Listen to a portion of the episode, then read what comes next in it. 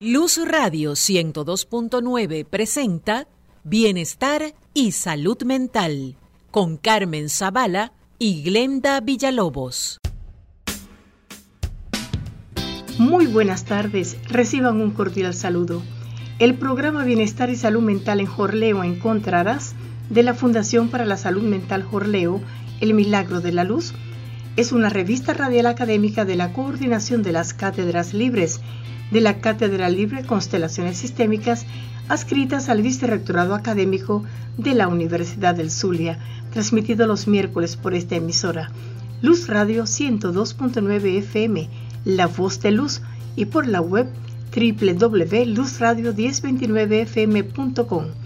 Estaremos desde la Dirección General, la doctora Elizabeth Miquelena Verde, Producción General, Magíster Gustavo Gutiérrez y licenciada Moraima Gutiérrez. Sala Técnica Ángel Villalobos y Osvaldo Quevedo. Producción general del programa doctora Carmen Zavala de Torres. Asistente de producción licenciada Rosmina Pérez. Edición, montaje y locución de la sección Jorleo en Acción, licenciada Quirenia Portillo. Producción, musicalización, conducción y locución, Glenda Villalobos, titular 9901, PNI 15134. Bienestar y Salud Mental en Jorleo encontrarás llega a ustedes gracias al licenciado Jorge Leonardo Torres Zavala y señor José Gregorio Zavala, benefactores de este programa radial. Que Dios les multiplique en salud, éxito y prosperidad en todo lo que emprenda. De Tecnimar, del doctor Edgardo Carrizo, arroba de R. Carrizo, de Ferre Eléctrica 2000 y del estudio de un curso de milagros los días sábados 5 y domingo 6 de marzo vía Zoom. Para mayor información 0414-630-8049. Les saludamos con este pensamiento de Bert Hellinger. Heredamos no solo los genes de nuestro sistema familiar, sino su manera de percibir la vida, creencias y duelos no resueltos. Bienestar y salud mental por Luz Radio 102.9. Bienestar y salud mental en Jorleo encontrarás. Presenta Luz con las puertas abiertas. Informa. La rectora de la Universidad del Zulia, Judía Ular de Durán, informó que el pasado viernes 18 de febrero sostuvo un encuentro con representantes de la Comisión de la Asamblea Nacional para la reforma de la ley de universidades y los gremios universitarios. El diputado a la Asamblea Nacional y representante de la Comisión, Ricardo Ríos, manifestó que la reunión con la autoridad rectoral y los representantes de los gremios universitarios fue fructífera. Hemos hablado acerca del tipo de ley que se debe discutir y la forma como debe ser discutida, además de la importancia de la participación y el reconocimiento de todos los sectores que conformamos en la práctica la comunidad universitaria, manifestó. Ríos también expresó que es trascendental los aportes que pueda hacer Luz como alma mater del Zulia para la discusión de la ley de universidades, cuya última reforma data de 1970. Por su parte, la profesora Judía Ular de Durán anunció que fue recibido un documento para el conocimiento de la comunidad universitaria de Luz y que convocará a un Consejo Universitario extraordinario a fin de que sea discutido y poder hacer los aportes necesarios como institución.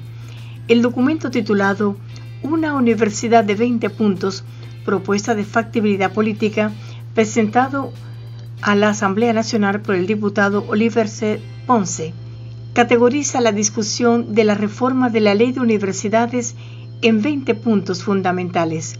Autonomía, responsabilidad social, sostenibilidad, financiamiento, investigación, tecnología e innovación, organización y funcionamiento, comunidad y cultura universitaria, cooperación, integración, infraestructura, protección y socialización del conocimiento, programas y proyectos, ecosistema universitario, protección a la función docente, universidad productiva, recaudación y gravamen, deporte de alto rendimiento, responsabilidad ambiental, derechos universitarios. Por otra parte, se realiza con éxito reunión de docentes universitarios para dar inicio a las actividades académicas en Luz. Desde las ocho y media de la mañana, un grupo de profesores universitarios de la Facultad de Humanidades y Educación de la Universidad del Zulia asistieron al auditorio en Rivera con la finalidad de llegar a acuerdos para dar inicio a las actividades académicas del periodo o del primer periodo 2022. Más de 50 docentes aceptaron el llamado a esta reunión convocada por la decana de la facultad, la doctora Doris Salas de Molina, quien expresó su alegría al ver a un profesor con ganas de dar las clases y aceptar el reto de iniciar en esta etapa como semipresencial, la importancia es activar todos los espacios universitarios y ver nuestros pasillos nuevamente llenos de estudiantes. La decana Salas de Molina también enfatizó lo siguiente, obviamente, no escapó del tema de lo que le cuesta a un docente llegar al alma mater en el marco de la semipresencialidad, sin contar con el pasaje o transporte. No obstante, estamos en la búsqueda de soluciones para comenzar las actividades en nuestra universidad.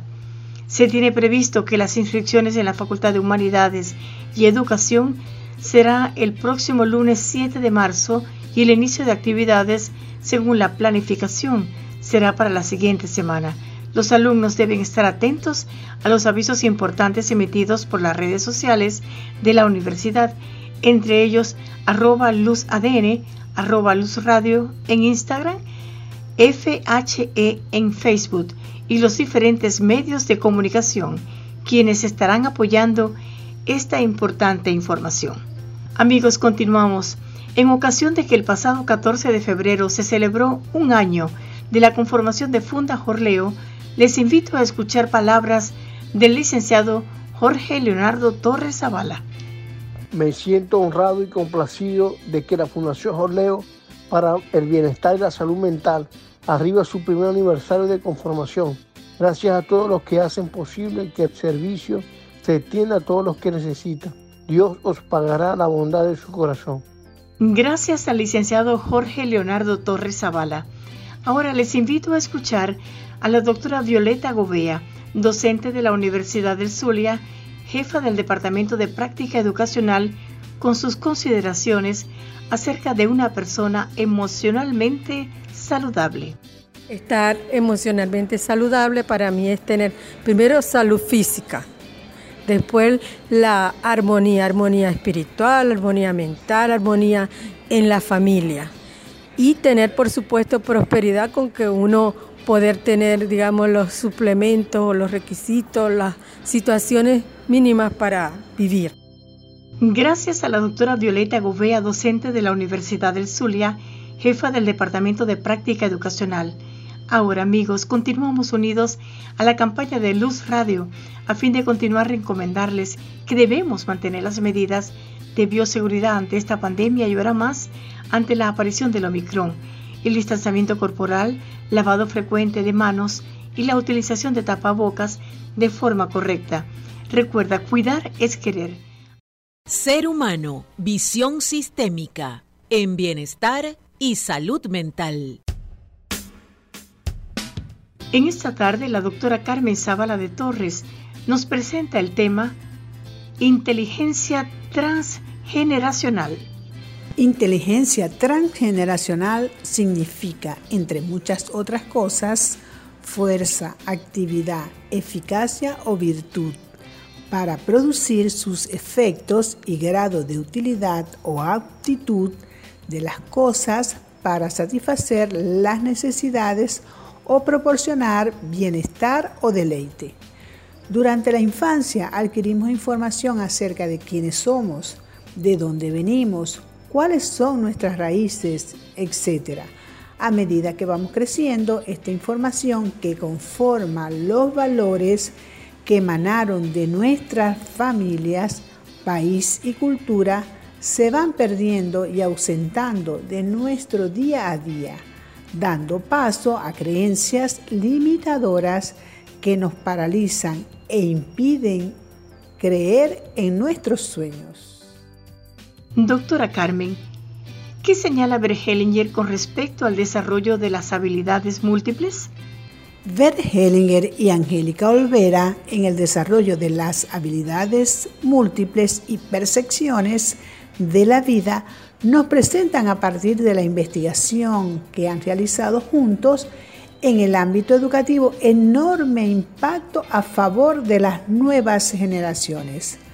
Ambos, para resolverlo, la perspectiva sistémica proporcionan herramientas que nos llevarán a dicha búsqueda como por ejemplo la inteligencia transgeneracional, que nos permitirá recuperar los valores familiares, dando acceso a creencias fortalecedoras que en el tiempo de crisis nos conduce a la búsqueda de alternativas en pro de nosotros mismos y del mundo, de manera que podamos entender y ver qué otra realidad es posible. Doctora Carmen, según Bert Hellinger y Angélica Olvera, ¿qué hace posible la inteligencia transgeneracional? Según Bert Hellinger y Angélica Olvera, la inteligencia transgeneracional hace posible que las imágenes paralizantes de la conciencia se manifiesten para diseñar una intervención, resolverla y solventar los conflictos interiores relacionados con la identidad. La inteligencia transgeneracional es un proceso multidimensional que nos permite hallar soluciones para liberarnos de ataduras que limitan nuestro crecimiento natural. Con el método de las constelaciones familiares, todos podemos ampliar la mirada y acceder a competencias que nos dejan ver múltiples conexiones entre asuntos del pasado y el presente, con implicaciones hacia el futuro. La inteligencia transgeneracional refiere que las historias personales se repiten a través del tiempo y esperan encontrar una solución. El aprendizaje se da de generación en generación. El sentido de identidad a la convivencia general en el seno de la sociedad. Doctora Carmen, ¿quiere decir que los vínculos de nuestros antepasados influyen en la inteligencia transgeneracional? Los vínculos con nuestros antepasados, generaciones precedentes, de las que provienen las personas en un momento dado, en el espacio y en el tiempo, conectados así como su descendiente influyen en la inteligencia transgeneracional. De esta manera, tendremos que reconocer y asumir sin negar ni excluir toda la herencia individual y colectiva, personal, vivencial, simbólico y espiritual que conforman la identidad de la familia, comunidades y naciones enteras. Cada generación construye su propia estructura de valores a partir del momento histórico que protagoniza y el lugar en el que se desenvuelve. La familia, la escuela, la educación, el desarrollo laboral, todas las actividades cotidianas se ven influidas por el espacio y el tiempo ocupado por una generación. Doctora Carmen, con la inteligencia transgeneracional, la información de generaciones se transmite. En la inteligencia transgeneracional, la información y las informaciones del pasado remoto se transmiten como parte del patrimonio familiar, comunitario, social o cultural. Lo ideal es encontrar oportunidades para que se propicie el diálogo entre los diferentes niveles, donde es posible reconocer como medios por donde viajan la información y las emociones. Una década de trabajo vital, amoroso, entregado y apasionante nos revela la existencia de percepciones profundas que marcan a personas, familiares, estudiantes, docentes y profesionales de todas las áreas y ámbitos. A estos niveles de percepción de los contextos donde se distinguen y se identifican dinámicas y lealtades ocultas en las relaciones. Es lo que desde el campo de la educación llamamos inteligencia transgeneracional.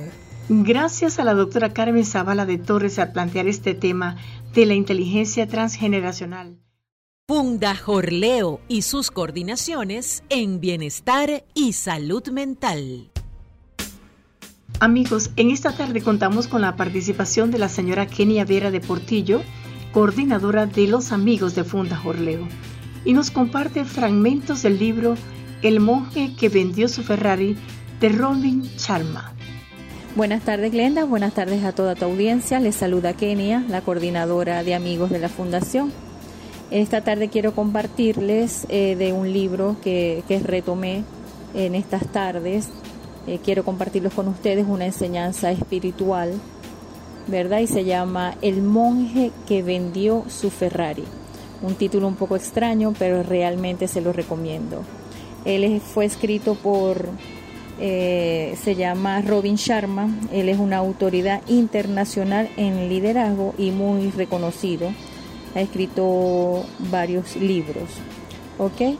este libro este libro que se llama El monje que vendió su Ferrari, es, es una historia de un superabogado cuya vida estresante, desequilibrada y obsesionada por el dinero acaba provocándole un infarto.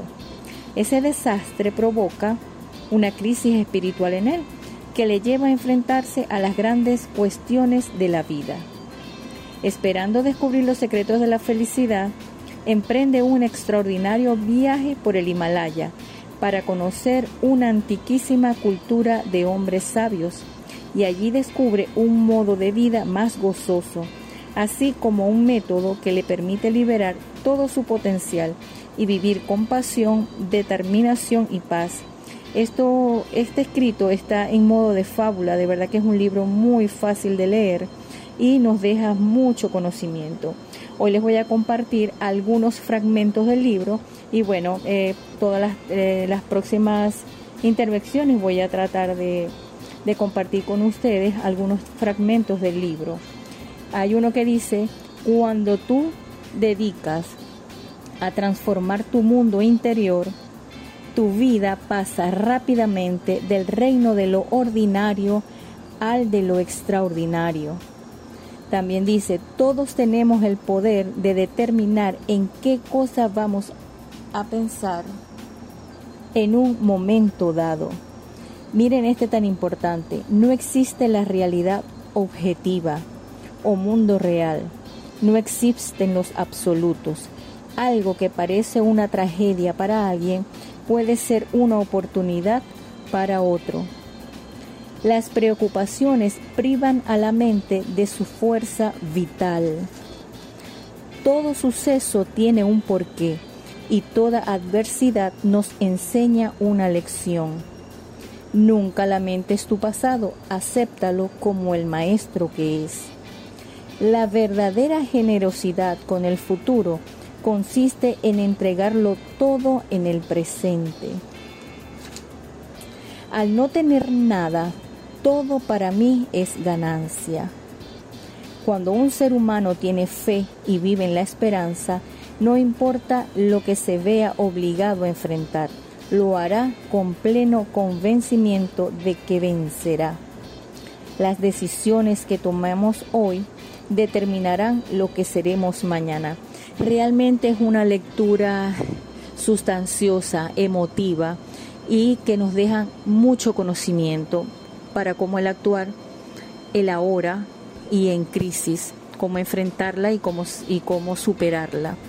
Yo se los recomiendo, como les dije al principio, se llama El monje que vendió su Ferrari. Y bueno, en otras tardes voy a tener la oportunidad de compartir mm, otras, eh, otros fragmentos, porque de verdad que es una historia muy buena y muy fácil de leer, se las recomiendo. Voy a seguir compartiendo con ustedes en otra oportunidad fragmentos de esta hermosa lectura. Bueno, Glenda, espero que les haya gustado. Feliz tarde para todos. Dios los bendiga. Hasta la próxima oportunidad. Gracias a la señora Kenia Vera de Portillo, la coordinadora de los amigos de Funda Jorleo. Esperamos que en próximas oportunidades continúe trayendo información importante de ese valioso libro el monje que vendió su Ferrari. Emocionalmente saludable. Unos 86 mil millones, esa es la cantidad de células en tu cerebro. Esto no deja dudas de que tu cerebro controla tu cuerpo. Con esta cifra resulta lógico que haya que cuidar el cerebro y que no haya que hacerlo a la ligera. De hecho, la mayoría de nosotros no piensa que el cerebro necesita cuidado y mantenimiento. Al mismo tiempo, nuestro moderno estilo de vida echa por tierra conexiones neuronales, haciéndonos más lentos, más ignorantes y menos creativos. Les comparto cuatro elementos que debemos tener cuidado para mantener bien nuestro cerebro. Primero, la inactividad. El mundo moderno está hecho para que la gente no haga nada. Trabajo, descanso, comunicación, todo se encuentra en un solo lugar. Incluso los productos se pueden pedir a domicilio sin necesidad de moverse. Es hora de entender un hecho muy sencillo. El movimiento es bueno. Movernos libera endorfinas que ayudan a que nos sintamos mejor, refuerzan la salud cordial y mejoran el funcionamiento del cerebro. Por otro lado, llevar una vida sedentaria reduce el flujo sanguíneo, pasar por mucho tiempo sentado conduce a una disminución del oxígeno en el cuerpo y como resultado tenemos síntomas como pensamientos confusos, fatiga y falta de concentración. Todo lo que necesitas es 20 a 30 minutos de movimiento activo, lo cual se traduce en unos 7.000 a 10.000 pasos. Muchos empresarios como los inventores Nikola Tesla o Charles Darwin o emprendedores como Jack Dorsey y Zuckerberg son amantes de las caminatas. Un enfoque sencillo es caminar y hablar al mismo tiempo. Planifica un paseo todas las mañanas o las tardes, acompañado y conversen en el camino. Otro elemento, exceso de información. Es increíble la cantidad de información que asimilamos cada día. Según un informe de la Universidad de California en San Diego, de media una persona recibe alrededor de 30 GB de datos e información diariamente y esto significa un aumento del 350% en las últimas tres décadas. Se trata de un flujo sensorial constante que reduce enormemente tu concentración si no gestionamos mejor nuestro consumo de información, nos llevará a una depresión y a una sobrecarga. De hecho, incluso la mínima información puede interferir en nuestro modo de enfocar las cosas. Por ejemplo, si intentas centrarte en una tarea y sabes que tienes un correo electrónico sin leer en tu bandeja de entrada, eso reducirá tu coeficiente intelectual en 10 puntos. Usa herramientas y procesos para minimizar la cantidad de contenido que consumes diariamente. Apaga todas tus alertas de redes sociales. Deja de navegar e invierte tiempo leyendo artículos largos en vez de publicar un tweet tras otro, ya que esto mejora tu concentración. Y aprende a permanecer en silencio con la mayor frecuencia posible, porque el silencio calma la mente el cuerpo y el alma. Un tercer elemento a tener cuidado, realizar multitareas. Multitareas. La multitarea mata tu concentración. Por desgracia, en los últimos años, realizar multitareas se ha convertido en algo habitual y a menudo se encuentra en la descripción de responsabilidades de muchos puestos de trabajo. Sin embargo, las personas no estamos hechas para desarrollar múltiples tareas a la vez.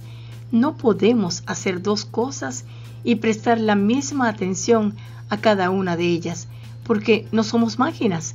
Clifford Nass, profesor de psicología en la Universidad de Stanford, afirma que la multitarea continua en realidad desperdicia más tiempo del que ahorra, sin mencionar que se pierde eficiencia en el trabajo. Las personas multitareas parecen ser eficientes e inteligentes, sin embargo, una investigación ha demostrado que es todo lo contrario. Las personas capaces de realizar muchas tareas a la vez consiguen que se reduzca el personal de una oficina, por ejemplo, y al final eso no es muy útil.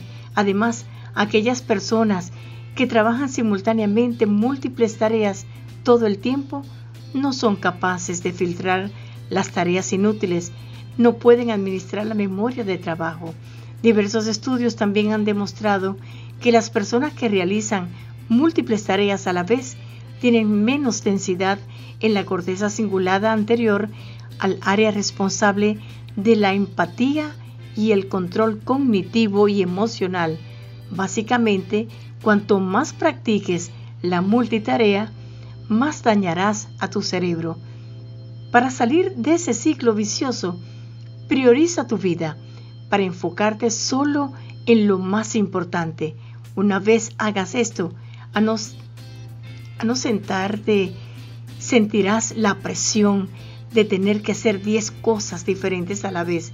Cuando se alivia esa presión, tu enfoque y creatividad también aumentan, lo cual lleva a una mejor productividad en menos tiempo. Y por último, y más importante que los tres elementos anteriores, el azúcar destruye el cerebro. Vivimos en un mundo donde prácticamente todo contiene azúcar. Casi cualquier producto procesado lleva azúcar y resulta que son más baratos, aditivos y sabrosos. Pero el consumo de azúcar puede provocar un aumento drástico del nivel de azúcar en sangre y alterar la estructura del flujo sanguíneo en el cerebro.